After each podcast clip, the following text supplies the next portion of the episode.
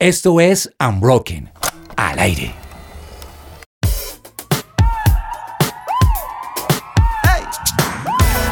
Diseño gráfico o publicidad. Publicidad o mercadeo. Mercadeo o marketing digital. O publicidad solita Hmm.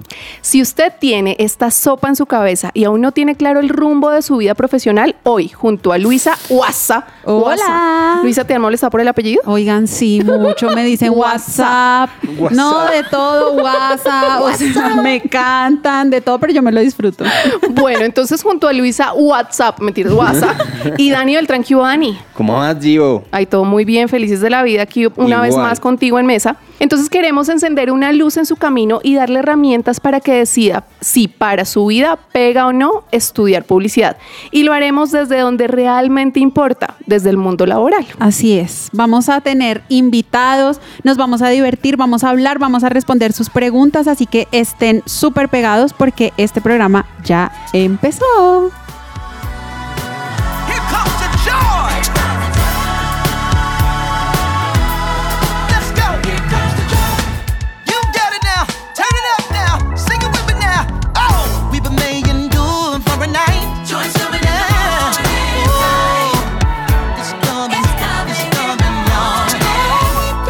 Su presencia radio. Y para sacar adelante esta titánica tarea de hablar del mundo de la publicidad en la vida real, obvio, está con nosotros un publicista de pura cepa. Creativo, estratega, emprendedor, con más de 23 años de experiencia. Póngale cuidado, querido oyente. En su trayectoria ha desarrollado proyectos para Virgin Mobile, Caracol, Lenovo Latinoamérica, Adobe Latinoamérica, con mejor dicho, no pararía. No. Estamos hablando de Álvaro Barriga, fundador y director creativo de Contenidos El Rey y Activa. Álvaro. Bienvenido. ¿Cómo estás? Estamos felices. Yo quiero antes de que Álvaro nos salude y de que ustedes escuchen a esta persona, decirle de verdad mi admiración total. Te queríamos tener aquí. Gracias por acompañarnos. Es maravilloso. Soy tu fan. Hurra, hurra. Gracias por venir. Gracias por aceptar esta invitación. Te admiramos y sabemos que vamos a aprender mucho de ti. Bienvenido, muchas, Álvaro. Muchas gracias. En serio, estoy muy orgulloso y honrado de estar acá y muy emocionado de poder compartir algo de, de esta historia. Pues que, que, en medio de todo creo que, así como lo planteabas ahora en la introducción, es, es una historia y de uno, muchas veces uno no sabe qué hacer. Mm. Pero Wow. arriesgar, a- arriesgarse y sacarlo adelante. Bueno, ¿no? yo quiero arrancar por una pregunta muy importante. ¿De, ta- de dónde tanto amor por los tenis? Porque uno entra a Tienen tus redes que ver su. Instagram. Tienen que ver su Instagram. A ver, yo, yo siempre he dicho que soy contador de historias. Eh, el amor por los tenis tiene que ver mucho con el amor por el diseño, eh, que desde muy pequeño siempre he tenido. Y el amor por los tenis se fue agrandando, evolucionando un poco, porque mi Instagram, evidentemente se ven que hay muchos, muchos pares de tenis, pero más allá de los pares de tenis, es lo que significa, y no sé si, hay, si us- ustedes pueden ver, es un conteo de días. Sí, Ujú. total. Hoy es Sí. el día 1285 y ese día lo que significa son los días que llevo sin fumar. Wow. Wow. Entonces, lo que hice un día fue, vamos a hacer un ejercicio y que cada día sea un retrato de lo que me pasó ese día en un piso diferente con unos tenis también que me gustan mucho y que ahí fue creciendo un poco la colección y después saliéndose un poco de control y Ahí fue. Ya, ahí ya, pico de después- días. Espectacular, Bueno, me eso encanta. diríamos que es aplicando la publicidad a, a la vida y a lo que uno quiere mostrar. Sí, hasta en Instagram. Pero bueno. ¿cómo y cuándo te diste cuenta que lo tuyo era la publicidad? Es una muy buena pregunta. Yo creo que desde muy pequeño me di cuenta que lo mío era la publicidad. Sin embargo, por- desde el colegio, básicamente. A mí me gustaba mucho eh, contar historias, me gustaba mucho pintar, dibujar, como transmitir mensajes. Y lo empecé haciendo con el dibujo. Empecé dibujando cosas, eh, después, yo, a ver, yo soy modelo 76, eh, entonces eso habla un poco de una generación también que yo tenía acceso mucho al tema del graffiti, de inicios de la música electrónica y el graffiti era como algo muy importante. A mí me gustaba mucho el dibujo entonces yo pintaba mucho los nombres de, de las niñas especialmente. en el salón que me pedían y yo los hacía con Letra mucho... Timoteo o algo así. No, nunca, nunca. Era más, era más street art, pero pero si tocaba ser Timoteo, la hacíamos sin ningún problema. Claro. Para aclararle a los millennials y centennials que nos escuchan, Timoteo era una de las tiendas de tarjetería más famosas de la época con los primeros lettering que se hicieron Ahora, famosos en los 90. Los creadores del lettering. Total. Exacto. Sí. Timoteo era el lettering de nuestra época, queridos jóvenes. Tal cual. Yo creo que en ese momento empezó mi amor por contar historias, por plasmar lo que tenía en la cabeza y, y tengo también como una historia bien interesante y es que estaba como en primero de primaria y en una evaluación que me hicieron fue como, bueno, describa las partes de la planta, pero yo no sé si eran los nervios o qué, yo leí las partes del plato. y yo dije en ese momento, carajo, pero ¿en qué momento vimos en clase las partes del plato? Y yo dije, bueno, pues, pues las partes del plato. Y nos inventamos esto y cogí y descompuse un plato. Entonces dije, es la parte derecha, la parte izquierda. El comentario fue como, eh, eh, muy bien por tu esfuerzo, eres muy creativo, pero tenías que escribir las partes de la planta. Ay, a todos nos Ahí habla, eso. habla muy bien del nivel de atención, señor Álvaro. completamente, completamente. Mínimo, pero también de la recursividad para resolver problemas. Entonces yo dije, bueno, yo no sé cómo es esto, pero entonces hagámoslo. y eh, tal cual, un poco. Ahí el comentario de la profesora fue muy bien por la creatividad. Y yo, ok, pero era, era la planta, no el plato. Y yo, Claro. bueno, ok. O sea, ahí empezaste a hacer pinitos, pinitos, pero cuando te- tomaste la decisión y dijiste esto es, o sea, ya la tenías clara, nunca, nunca hubo un plan, otro plan A para tu, tu vida. Para mí tenía otro plan también, me gustaba mucho la arquitectura, todo siempre giraba en torno al diseño, Al diseño, ¿no? al diseño, a lo estético, pero creo que la vida me fue llevando a la publicidad. En el colegio era el encargado de hacer los carteles, los avisos, eh, los afiches. Cuando nos lanzamos al Consejo Estudiantil y ganamos las elecciones, que fue mi primera campaña exitosa, Wow. tuvimos, Política, excelente. política, nos metimos en política. Ahí entendí que esto me gustaba, me gustaba mucho, me gustaba un montón. Tomé la decisión, sin embargo, siempre tuve ese dilema si era publicidad, si era diseño, qué era, y me lancé a la publicidad sin saber mucho también Wow. de qué era. ¿no? Eso es, lo, Excelente. eso, es lo, eso es lo más importante, porque es que, y ahorita mucho más, porque es publicidad y marketing y marketing digital o mercadeo, o sea, uno realmente no tiene muy claras cuáles son las diferencias en el mundo laboral. Pero bueno, avanza tu vida, estudias publicidad, te gradúas y viene una pregunta muy importante. ¿Te casaste con la socia o arrancaron antes y luego montaron la, la agencia? Se ¿Cómo enamoraron. así? Es que esto tiene amor también, Es- esto tiene es- esto amor. tiene amor, esto es una buena historia. Eso es toda una Eh, historia, todo detrás tiene una historia. Voy a contar la historia que siempre cuento. Em, yo tenía mi novia de dos años, que es María José, mi actual esposa y socia. Nosotros terminamos. ¿Por qué? Pues porque me quería casar a los 25 años y en esa época nadie se quería casar a los 25 años, ahora menos. Ahora menos, ahora tampoco. Pues en esta ahora mucho menos. Pero entonces ella empezó muy insistente en que me quiero casar y yo, pues yo también muy afanado, pues le dije, no, mira, estoy confundido, tengo problemas, no sé, necesito vivir un poco más. Salí corriendo, básicamente. Después de eso, yo volví, hice un viaje, estuve estudiando en España, eh, un curso de verano, tal, volví con la idea ya de formalizar una empresa. Ah.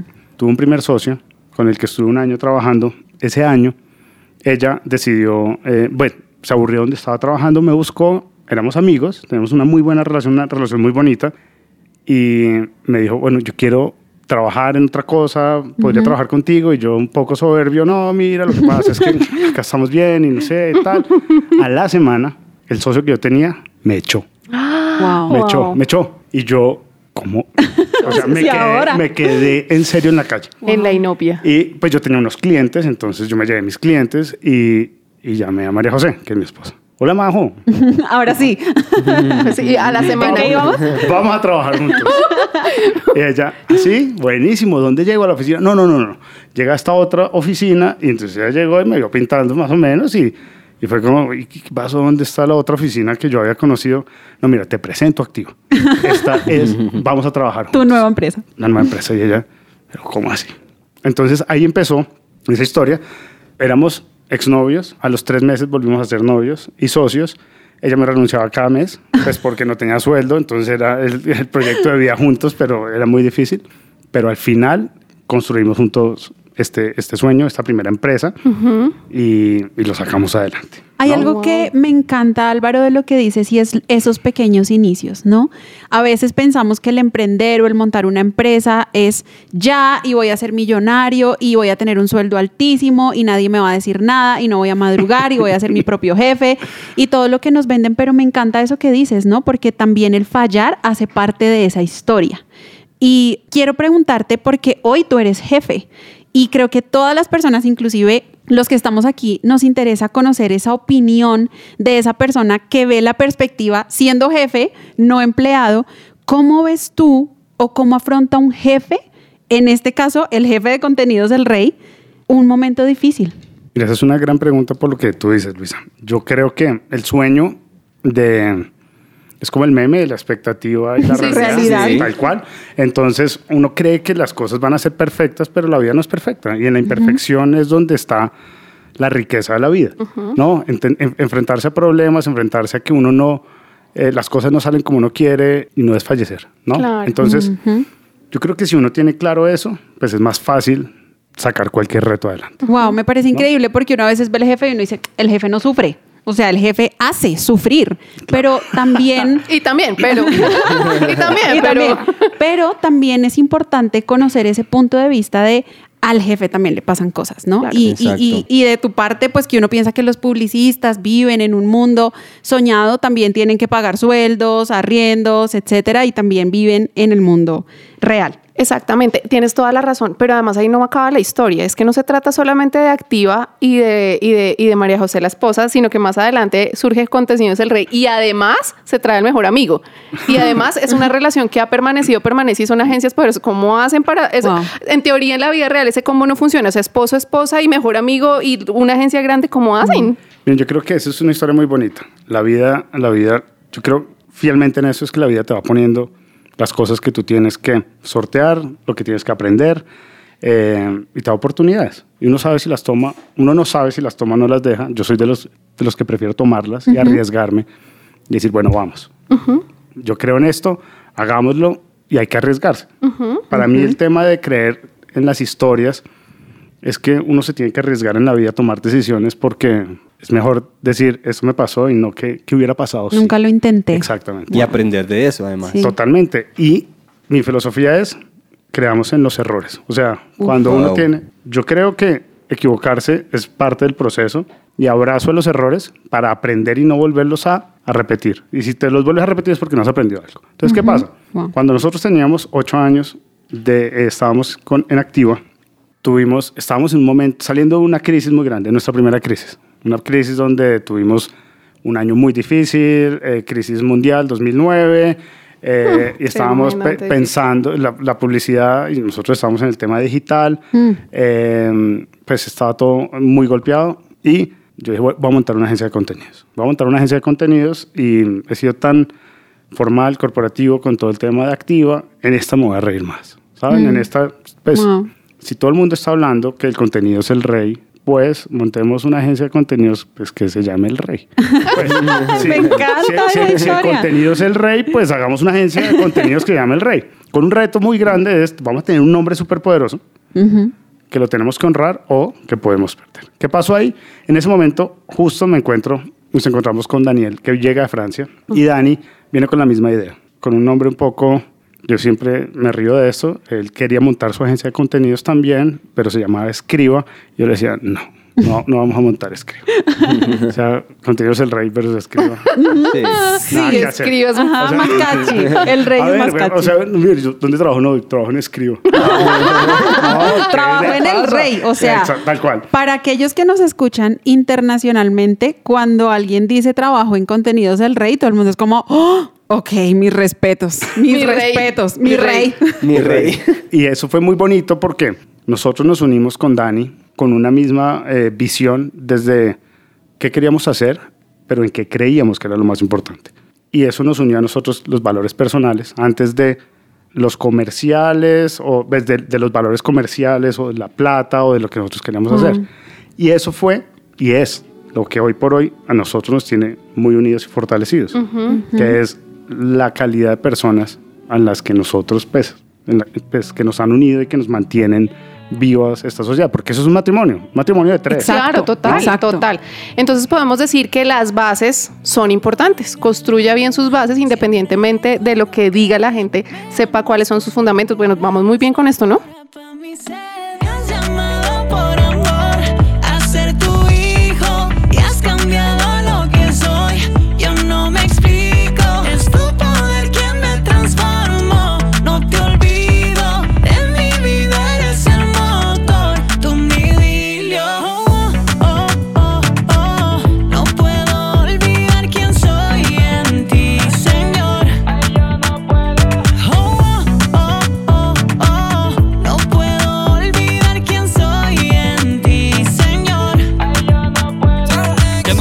Su presencia radio te acompaña. Bueno, y ya conocemos un poco del contexto de la vida de Álvaro, pero vamos ya un poco a la base, ¿sí? Para ti, ¿qué es la publicidad? ¿Cómo la defines? Yo creo que la publicidad puede ser el arte de saber cómo comunicar cosas, saber cómo nosotros transmitir mensajes a otras personas para poder impactar o persuadir o buscar alguna acción en el otro, básicamente. Y pues definitivamente en la publicidad está, hay como una relación comercial, pues porque tú estás buscando impactar la vida de otro, Claro. pues para que tome alguna decisión, por un producto, por una marca, por un servicio, por una causa, al final tú terminas es trabajando en eso, en cómo poder impactar al otro. En el día a día, ¿qué hace un publicista? ¿A qué se dedica? O sea, tú llegas a la oficina y ¿qué pasa? ¿Qué va a pasar cuando el huevo kinder es la carrera, pero se destapa? ¿Qué pasa en esa vida real, en ese mundo ¿Qué laboral? roles existen? ¿Qué pasa ahí? En el mundo real es una vida como cualquier otra, ¿no? Es una vida que es muy exigente, es muy ajetreada, porque tú debes estar conectado con lo que está pasando en, en tu entorno, en tu contexto, con las marcas, cómo es la gente también a los que le estás hablando. Wow, tremendo, y, sí. y debes entender también de negocio, debes entender de medios, de herramientas, de mensajes, de creatividad. Y debes asistir a reuniones, ¿no? y, y debes trabajar. Por, por Meet, por Zoom, por... por- por presencial, Sí, por híbrido, por, todo. Por todo. Y entonces la vida, la vida de, de- de un publicista realmente es una vida como la de cualquier otra persona que tiene un trabajo, que tiene unas obligaciones, pero tiene un, o debe tener un poco de licencia para tener espacios para poder crear. ¿No? Estoy hablando, estoy hablando desde el creativo, o estoy Sí. hablando desde la planeación, o estoy hablando desde el diseño, porque al final estamos en un proceso de estrategia o de creatividad donde hay que pensar, hay que sentarse a ver cómo resolver problemas. Tremendo. Y hablando un poco de lo que dice Dani, también nosotros pues nos encargamos de resolver problemas de las marcas para conectar con las personas un poco. con sus de eso se audiencias. trata. Pero entonces, sí. ¿qué o sea, eh, si yo veo convocatorias, se, se solicita copy, se solicita, ¿cuáles esos roles que, que uno por, por, por, por, convoca- por convocatoria puede decir, ah, este yo como publicista puedo aplicar? Miren, hay muchos, cada vez hay más roles. Exacto. Hoy, hoy por hoy, cada vez hay más roles. Y roles a los que los publicistas podríamos aplicar. ¿No? ¿Por qué? Porque cuando estamos hablando de- de- del mundo de la publicidad ya no, nos podemos, ya no lo podemos dividir tanto como era antes. No, es que Sí. yo me voy a dedicar a hacer comerciales. No, amigo. No, eso, Eso ya no es real. pasó.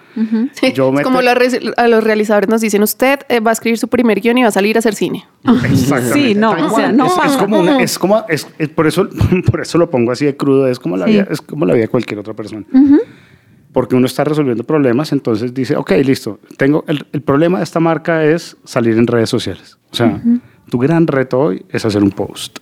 Ah, sí no no va a ser un comercial no vamos a hacer post. Y vamos a trabajar en contar estas historias lo suficientemente bien para poder conectar con esa gente que está desde el celular y tampoco quiere saber nada de la marca. Si tú lo ves así, es brutal. Es Claro. un- Es, un gran reto. Y una responsabilidad además, porque es que te están, te están dando un presupuesto, no es juguemos a cuál es el Tal copy cual. más chévere, sino que tiene que tener un retorno, ¿no? Tal cual. Entonces, ¿por qué? Pues porque tengo a la marca que está invirtiendo y está creyendo en nosotros como agencia, que está esperando recibir Claro. un buen servicio. Y muchas veces uno debe lidiar con la frustración de decir, no voy a hacer un comercial, es que yo quiero hacer campañas. Oye, si te das cuenta que acá en digital estás haciendo una campaña cada vez que haces un post para que la gente conecte, para que haga un like, para que, te, para que lo comparta, eso ya es un gran reto. Claro. Y si uno logra entender que todo es un proceso, que arranca uno desde lo pequeño, cuando antes en, la otra, en, el, en una vida pasada, cuando la publicidad digital no existía Sí, y no sí, era sí, lo que hoy por hoy se enfoca todo el mundo para hacer, pues la gente arrancaba haciendo volantes y era lo más frustrante del mundo. Claro. ¿no? Era como hacer un flyer. Uf, es el practicante o es el junior el que lo tiene que hacer. Claro. Los grandes directores hacían comerciales. Ajá. Entonces era como, ok, directores creativos o los, o los creativos con mucho recorrido. Uy, me pero, encanta eso. pero lo que pasa hoy es que el reto es tan simple como poder hacer un gran titular para un tweet y el que lo tenga que hacer lo debe pensar muy bien. Totalmente. Y, a- y eso nos hace y nos obliga a que debamos tener una producción creativa mucho más grande en el día a día. Ahora que mencionas el tema de lo que pasaba hace unos años y lo que pasa hoy en marketing digital o en, o en, o en una agencia de publicidad, la verdad es que casi todas se mezclan y, terminan haciendo un poquito de todo. Pero, ¿qué consejo nos das tú o cómo ves tú el tema de la obsolescencia? Porque lo que para ti cuando estudiaste publicidad era una cosa y eran medios y era compra y mostrar mensajes, hoy ya no. ¿Cómo lo ves tú? ¿Cómo mantenernos actualizados? Es- ese es un gran reto. Ese es un gran reto porque, por un lado, vamos a tener diferentes canales o medios, plataformas que nos obligan a, evolucionar, a innovar. Entonces, hace dos o tres años no hablábamos de TikTok. No sabíamos que era TikTok. Sí. Hoy hay que estar en TikTok y TikTok tiene sus propias reglas. Y las marcas deben adaptarse a cómo estar en TikTok porque es entretenimiento, porque tal, tal, tal. Y, y eso nos tiene o nos obliga a todos a estar viendo dos años adelante. A decir, Wow. ok, esto va para allá, esto debería enfocarse en esto. Hoy el video es fundamental. y Totalmente cierto. Tremendo Ujú. reto. Y Todo hay, es que, y hay que hacer producciones mucho más livianas. Yo ya no puedo tener una gran producción, sino producciones con celular. Y respondiendo un poco a lo que me decía ahorita Guillo, de qué perfiles hay, yo puedo ser un copy para hacer redes sociales. Sí. Yo puedo ser un guionista, pues para escribir contenidos para poderlos realizar. O un content creator, que tengo que entender lenguajes audiovisuales, que debo entender estéticas de, Sí. de gráfica para poder producir un video, un reel para las redes sociales. Total, total. Porque si no tengo todos los perfiles, entonces me quedo en, yo lo que hago son avisos para las redes cuando la gente está esperando video, entonces puede ser. O puedo ser community manager para poder interactuar con la gente, o me puedo enfocar en pauta para tener mejor performance, o me puedo enfocar en medición para, como diferentes tipos de retos. Álvaro, me encanta, de verdad me encanta lo que dices porque yo trabajo en marketing y también siempre una frase que uso creo que a diario es nosotros vivimos en el futuro. O sea, a mí me hablan de una campaña que hicimos en junio y yo, para mí junio pasó en marzo, para mí junio pasó en febrero. Me encanta lo que tú dices porque uno de los retos de alguien que estudia marketing o trabaja o es publicista es ese. Yo tengo que vivir dos años adelante. Me encanta eso que dices. Pero entonces ahí yo pensaría que si nos están escuchando dicen, bueno, todo suena muy lindo, pero ¿cómo funciona? Por ejemplo, querido Álvaro, si un cliente te dice, somos una marca de jugos en vasito y queremos hacer una campaña alusiva al Mundial de Fútbol Femenino. ¿Para qué? Para que muchas mujeres y todas estas nuevas generaciones que, que por fin se dieron cuenta que el fútbol podía ser para todos, nos compren más. O sea, ese es el objetivo. No, no te voy a pedir que nos diseñes la campaña, pero ¿cómo arranca? ¿Cuál es el equipo que tú llamas? ¿A qué, a qué, a qué expertices, a qué habilidades, qué competencias empiezas a convocar y cómo se desarrollaría esa campaña en términos generales? En términos generales, yo tendría que llevar a toda la agencia. Y Que la agencia está compuesta por qué roles. Exactamente. Y esos son diferentes roles. Nosotros somos una agencia de contenidos que hace publicidad. ¿Por qué? Porque nos definimos es por ayudar a las marcas a contar historias por medio del contenido, pero muchos de esos contenidos hoy por hoy se tienen que pautar, como si fuera publicidad tradicional, para tener mayor visibilidad. Sí. ¿Qué pasa? Claro que hacemos creatividad y lo tenemos que hacer en los diferentes medios que hay. Y eso nos, nos llevó a tener que organizar y estructurar una compañía con diferentes roles de acuerdo con los canales donde vamos a aparecer. Entonces, tenemos social media. En social media tenemos community managers, tenemos content creators. ¿Para qué? Para poder generar los contenidos de, que van a salir en las redes sociales. Tenemos gente de medición de los resultados de lo que está pasando. Tal. Por otro lado, tenemos performance, gente dedicada a medios digitales, pauta para impulsar los contenidos que estamos haciendo. Tenemos también los social media managers, que no es simplemente el que escribe, sino el que planea también qué va a pasar y cómo se, y cómo se va a resolver. El famoso Estratega. calendariecito ese que Claro, arman de... para hacer de- una de- parrilla. Claro. Por otro lado, tengo mi equipo de producción de contenidos que se divide en dos. Audiovisual, bueno, en tres. Audiovisual, gráfico, audiovisuales, video, con directores, realizadores, guionistas, editores, animadores. Tengo mi equipo de redacción, donde tengo unos editores que redactan contenidos y SEO. Entonces es gente dedicada a optimizar. Y por el otro lado eh, tengo diseño, que es la gente Sí. que tiene que interactuar con todos ellos para construir eso. Entonces ahí ya va un combo de gente gigante. Pero entonces, para responder tu pregunta, cuando nos vamos, ah, bueno, por el otro lado tengo cuentas, que son los que se encargan de manejar el día a día con los clientes y decir, el cronograma es este, vamos a trabajar con esto, usted amigo se encarga de esto, usted esto otro, usted me responde, yo le cumplo al cliente y tal. ¿Qué va a pasar ahí? Pues que arrancamos nosotros levantando un requerimiento, una hoja de ruta, un brief, el famosísimo brief, que nos enseñan en la universidad, que es muy importante para entender qué es, cómo es, para dónde va, quién es su competencia, a qué audiencia le voy a hablar, qué necesito, cómo me van a medir. La plata, eh, cuánto me va a hay, costar. tal cual. En cuánto tiempo voy a estar y tal. Y entonces hacemos una gran reunión de planeación y, y esto que está sucediendo pues debe suceder por lo menos un año, perdón, seis meses atrás. Claro. Para saber que acompañado. Voy a organizar esto, voy a producir tal día, voy a grabar esto otro, voy a hacer estas piezas y tal. Y ahí arranca un poco el proceso, entendiendo muy bien al cliente.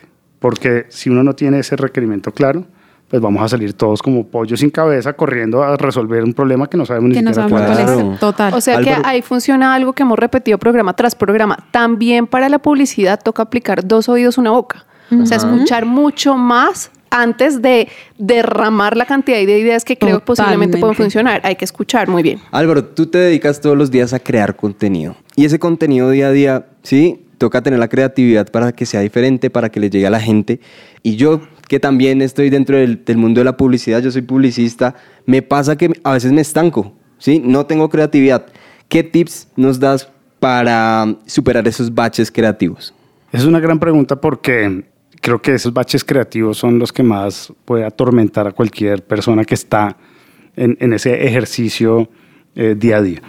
Y yo creo, para mí, el que me funciona es volver a mi esencia, volver a conectarme. Muchas veces cuando estoy, cuando estoy desconectado de mí, de mi espiritualidad, de mi centro, no produzco, ¿saben? Entonces muchas veces cuando entro en la monotonía o cuando dejo de vivir o cuando dejo de conocer, cuando dejo de, de conectarme con las cosas que para mí son importantes, entro en ese bache creativo. La monotonía para, para los creativos es mortal. Sí. La socialización es fundamental. Ay, tremendo, porque Eh, uno a wow. veces dice, no, yo soy workaholic y trabajo desde 12 a 12 y mejor dicho, todas las horas del mundo, pero lo que tú dices es, es fundamental y yo creo que para todas las carreras sirve, ¿no? Y es sal de tu zona un poco porque eso te va a dar perspectiva de lo que estás haciendo y te va a ayudar a pensar mejor. Y nos olvidamos de eso. Nos olvidamos de eso, vivimos el día a día, nos levantamos, desayunamos, trabajamos, almorzamos, nos volvimos a acostar y no sacamos tiempo ni siquiera para parar un rato y decir, bueno, venga, respiro, Claro. a ver qué pasa. Me tomo un ¿No? tintico. Pues imagínense que esto está muy bueno, pero, pero yo, o sea, el desglose y haber entrado a las profundidades de una agencia como esta, y la cantidad de roles me hace preguntar, bueno, y si yo quisiera pasarles mi hoja de vida, ¿cómo hago? ¿Quieres saber? Quédese con nosotros.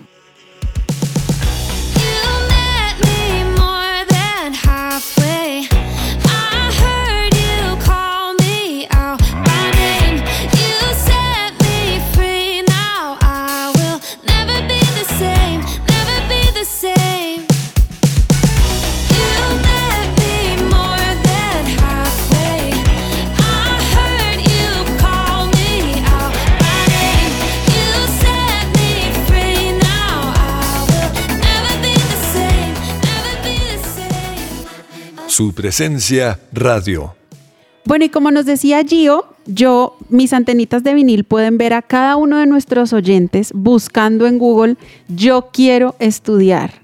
Eso, yo quiero ser publicista, ya los veo allá tipeando, ¿en dónde puedo estudiar? Pero espérate, antes de lanzar tu pregunta, explica por favor qué son las antenitas de vinil que revelamos la edad Las de, Para las los de que no el saben. chapulín colorado que le permitía No ver las cosas que sus ojos no podían ver. Ok. Entonces yo los puedo ver allá diciendo, me encanta eso que dicen, yo quiero crear contenidos, yo quiero ser diseñador gráfico, todos están interesados. Pero hoy hay una oferta casi que infinita, Álvaro, en internet de cursos, de programas que ofrecen. Aprenda marketing digital en seis horas. Esta certificación para ti. Ese tipo de certificaciones, cursos, programas, foros de marketing pueden suplir un poco lo que una persona necesita o para ti sigue siendo vital tener un título que te califique como tal profesión? o los cursos de plataformas como Platzi y todos estos que eh, eh, dan un curso completo de... Esa es una gran pregunta. Yo creo que tiene muchas, eh, muchos matices para resolver. Yo sí soy creyente, fiel creyente del proceso universitario. Porque en la universidad, más allá de lo que uno ve o el título, es la experiencia. Wow. ¿Saben? Es, Sí. es lo que uno vive. Es con quién tú te conectas. Es la vida real. Al final tú puedes Wow. aprender mucho o poco, pero lo que necesitas y lo que hace también de tu vida es, son esas conexiones. Es cómo te relacionas con los demás. Ahí en la universidad seguramente vas a poder conocer a tu próxima dupla, a tu próximo jefe o a alguien que te pueda recomendar para tu próximo trabajo. En internet seguro tienes todo el conocimiento, pero ahí te vas a quedar. Metido en tu casa, en tu escritorio o en tu celular, aprendiendo, aprendiendo, aprendiendo, pero la vida real es interactuar, es hablar con el otro, Me es parece- saber cómo resolver problemas. No, está espectacular porque desde tu experiencia nos hablas es de poder establecer esas conexiones y uno cuando está en la universidad, para ser honestos, o sea, seamos súper transparentes porque hoy suena divino, pero cuando estábamos en la universidad uno iba era a estudiar y a echar rulo en los huecos. Total. Hay que aprovechar el tiempo. ¿Qué le dirías tú, el Álvaro de hoy, jefe, que eres una persona muy importante, a la que muchos admiran? ¿Qué le dirías tú al Álvaro universitario? Al Álvaro universitario que aprovechara más Cásese los- con esa vieja. que no se case a los 25 años. No, ¿sabes? Que, que aprovechar cualquier momento también, ¿sabes? Que yo empecé a, a trabajar muy temprano. Yo siempre quise empezar a trabajar. Sí. Siempre tuve el sueño de ser independiente y de pronto me perdí algunos momentos de, de esa convivencia. Volviendo al Álvaro del, del pasado y el Álvaro del futuro que, le, que hoy le, le habla, pues claro, uno tiene la energía para vivir y para poder aprender Sí. todo, pues para vivir, para estar de fiesta, para estudiar, para trabajar. Si uno se pone retos, pues los puede alcanzar. Y yo creo que hasta yo me hubiera arriesgado a hacer dos carreras, Wow. ¿sabes? Como profundizar un poco más en esta y profundizar en otra, verdad. eh, porque, porque al final eso, eso, eso funciona. ¿Sabes? Es decir, el, Sí. el conocimiento y la... Yo soy una persona muy social, entonces yo no puedo decir, Álvaro, relacionate mejor. No, yo siempre, yo, yo, yo siempre he sido De muy hecho, amiguero. de hecho, él dice coleccionista de tenis, calles y amigos, algo Sí, así, de, de pasos y amigos. Excelente. Ajá, Claro. ahí, ahí más o menos me la, me la aprendí. Oye, pero les, de- les, les dijimos a, a- a nuestros queridos oyentes que íbamos a entrar a trabajar a tu agencia. Eso. Pregunta número uno, ¿qué amas tú de una hoja de vida? O sea, ¿qué te encanta ver y recibir en las hojas de vida? Si es que reciben hojas de vida o cómo está en la modalidad. Tomen nota, Claro, claro. tomen nota. recibimos hojas de vida permanentemente, pero a nosotros nos gusta ver en una hoja de vida quién es ese tipo de persona. Nosotros estamos hablando de, de un mundo de contenidos, de un mundo de creatividad, de comunicación. La hoja de vida debe mostrar quién es esa persona, porque si yo recibo una hoja de vida normal, mis habilidades, mis cualidades, y no me cuentan una historia, de pronto digo, ok, esto aquí todavía falta mucho. Sí, aquellos Claro. perfiles que dicen persona altamente creativa, se adapta a los cambios, etcétera, etcétera. Trabaja No bajo presión. Y es en Word en 12 puntos, tal, ba- trabajo para presión, manejo de buenas relaciones personales eh, y además llega una foto eh, en corbata, digo, pucha, y soy diseñador gráfico, Claro. digo, no te creo. Ajá. Pues, ¿sabes? Sí. Pero nosotros estamos en el mundo en el que comunicamos permanentemente. Wow, ser coherentes. Claro, comunicamos cómo nos vemos, cómo nos vestimos, cómo nos expresamos. Entonces, si yo quiero llamar la atención de un lugar donde va a entrar a trabajar, sé que ellos hacen contenidos, pues no sé, de pronto, ¿qué tal enviar una hoja de vida en un video? Wow. Con, con un video, Yo se la- ¿sabes? Claro, claro. Es decir, hoy lo puedo hacer. Hoy puedo decir, Claro, un "Hola, soy Álvaro TikTok, un Barriga", TikTok. un TikTok, exactamente. Qué maravilla. Uy, chito, no demos más ideas, vamos a hacer negocio. Oigan, un sí, TikTok con tomen, nota. Sí, mañana. Ahora, Sí, sí, ahora, la línea de negocio. eh, Tú tocas un tema importantísimo. Esa es la hoja de vida hoy de todos los que presentan hojas de vida. Lo primero que uno hace es ir a ver las redes sociales. Claro, total. ¿Quién es este personaje? Claro, Y no- claro. Y no, LinkedIn. Porque No, uno, nada, uno nada. seguramente está en la universidad y no tiene mucho que decir, más que hice tal carrera. Sí. Pero sí, esto me gusta, vivo de esto, hago esto, este soy yo. Uf. Eso, Wow. y, y no el mundo ideal de las redes sociales, porque ahí uno sabe si tiene algún hobby, tiene algo. Claro, total. Pero bueno, digamos que ya. Algunos ya pasaron, ya pasaron ciertas hojas de vida interesantes y todo. Ahora, ¿cómo es una entrevista con el director de contenido? Entrevístanos. ¿Qué me preguntarías? Te preguntaría, ¿qué te gusta hacer en la vida? ¿Cuáles son tus hobbies? ¿A qué dedicas tu tiempo libre? Eso parece una canción de ¿Y quién José, es él? Luis ¿A Perales, qué ¿no? ¿En qué lugar se Ese no enamoró corresponde de a nuestro ti? segmento de edad, pero sigamos, sigamos, sigamos. Ahí se notó la edad con toda, Pregunta, sí, una qué parte de la mesa cantó. Sí, sí, sí. Pero- no, orgullosamente cuarentona. Pero eso sería, esas son las preguntas que son más valiosas para nosotros. ¿Qué es lo que mueve a una persona? Espectacular. Porque nosotros al final estamos hablando de talentos, Claro. de talentos que pueden crear. Y para uno poder crear en este mundo necesita calle, necesita empatía, conocer a las personas, untarse de lo que pasa en, en- en- en la vida real. Y hoy estamos creo que en un momento muy importante en el que todos nos presentamos en redes sociales perfectos, nuestra vida no tiene problemas, acá todo está muy bien, pero eso no es cierto, ¿no? Claro. Entonces, nosotros creemos fielmente que cuando la gente tiene hobbies, tiene alguna dedicación, algo que lo mueve, eso lo hace un profesional mucho más integral. Claro. Wow. Y ahí me surge una pregunta importantísima y es, eh, me imagino que ya con la experiencia que uno tiene en empresa uno se vuelve un poco cazador de talentos. O sea, uno ve personas en el parqueadero que le dicen, venga, venga, mono, parquea aquí súper bien. Y uno dice, y usted tiene una habilidad que yo quiero tener en mi, mi empresa. ¿Qué características tienen es, aquellas personas que tú dices, uy, yo quiero trabajar con él, yo quiero trabajar con ella, me encanta esa persona en la vida diaria, no en general la creatividad, sino en la vida diaria, qué cosas debe tener una persona o podría tener una persona para, para complementar un equipo de trabajo?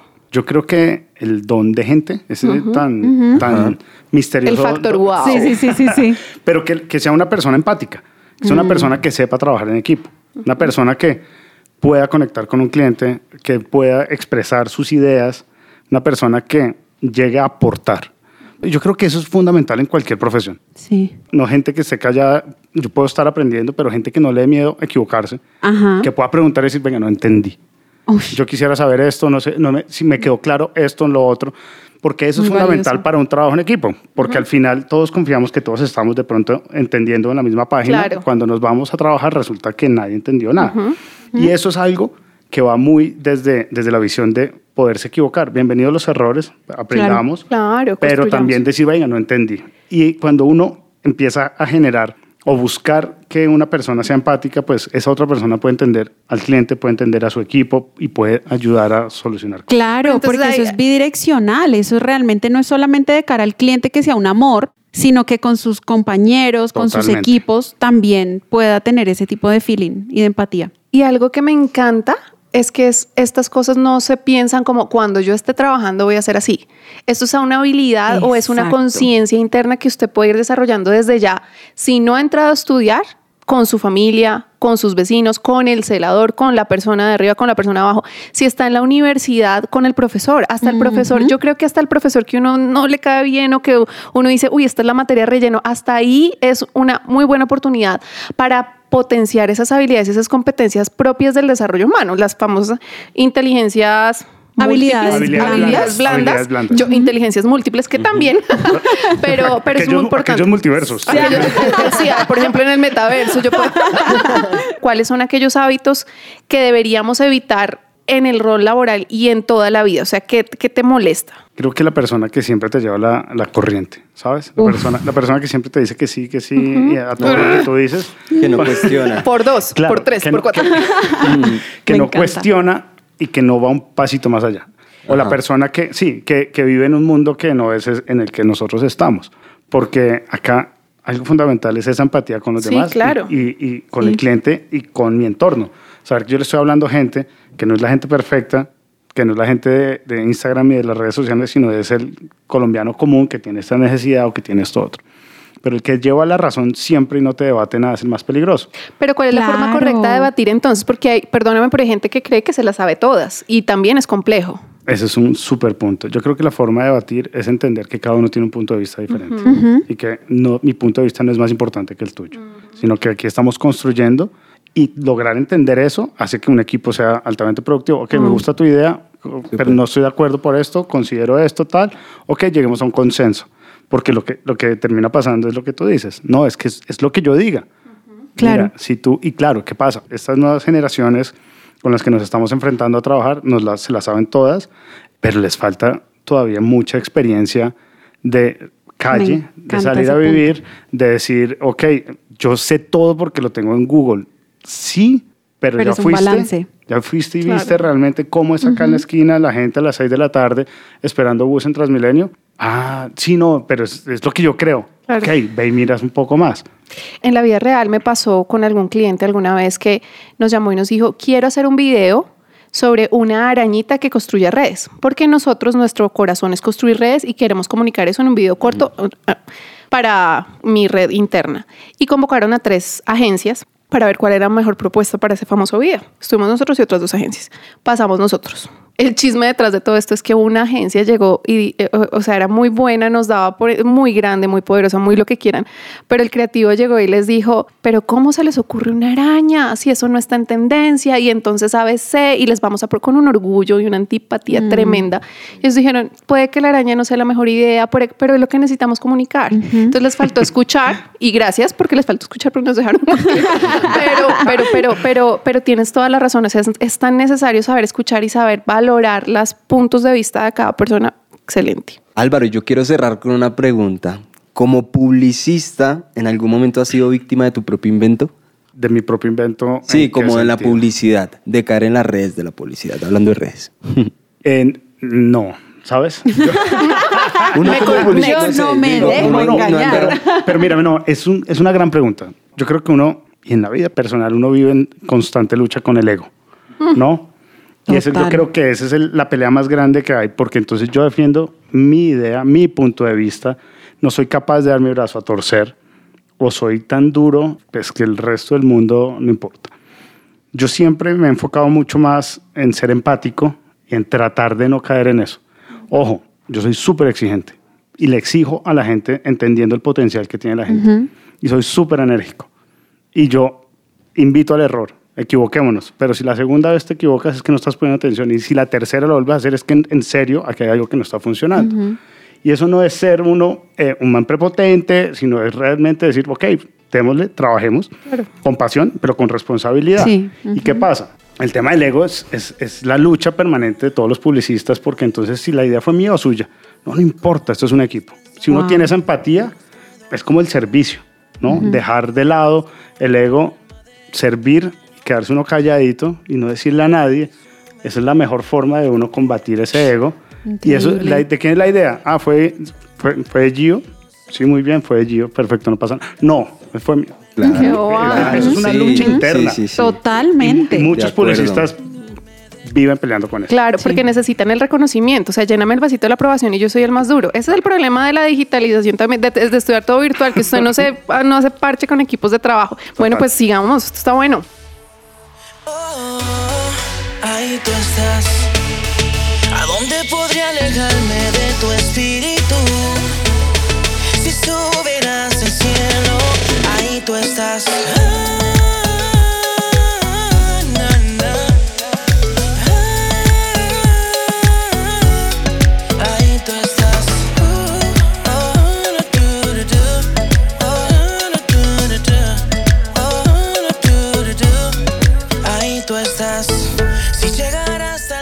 Al fin. Supresenciaradio.com te acompaña.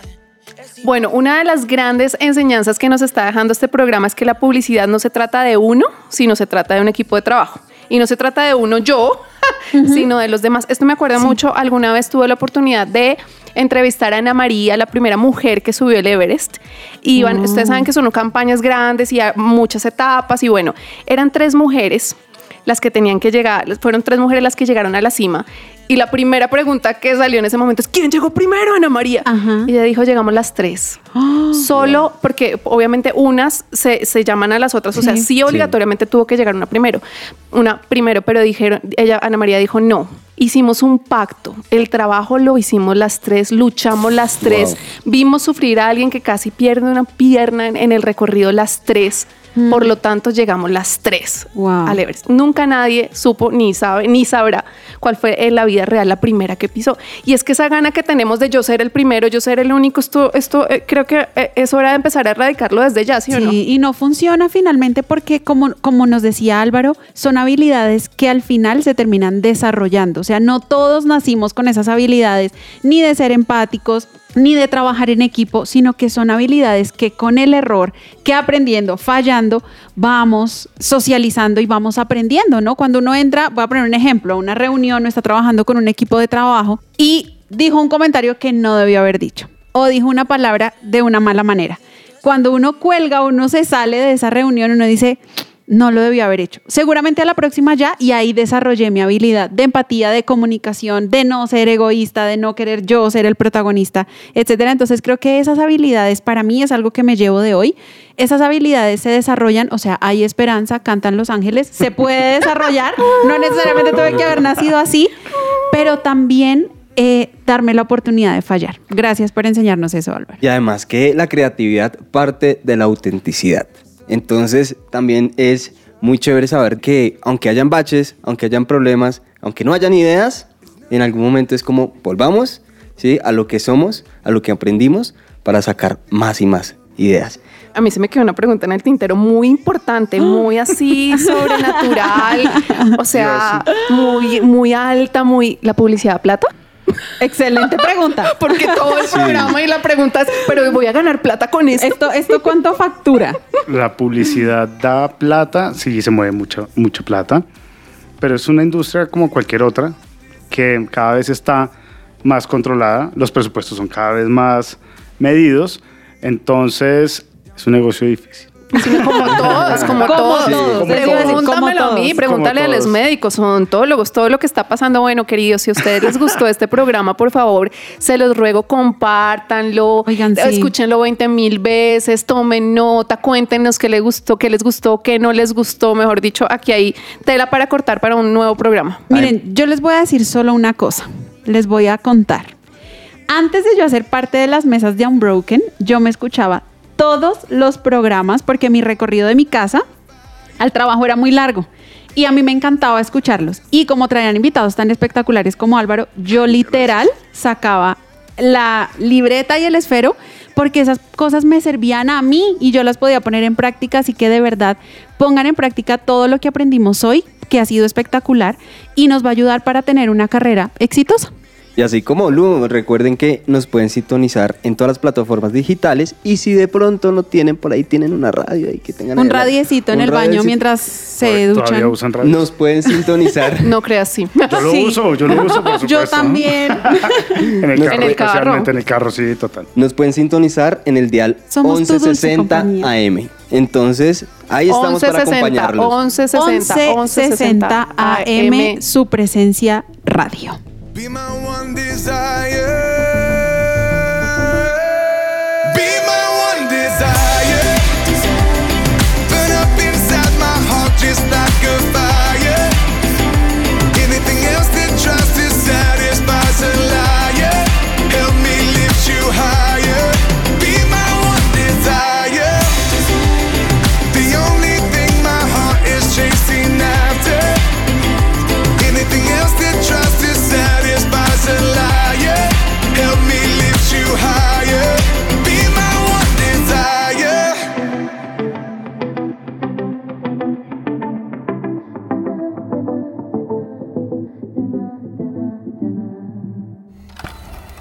Somos Unbroken.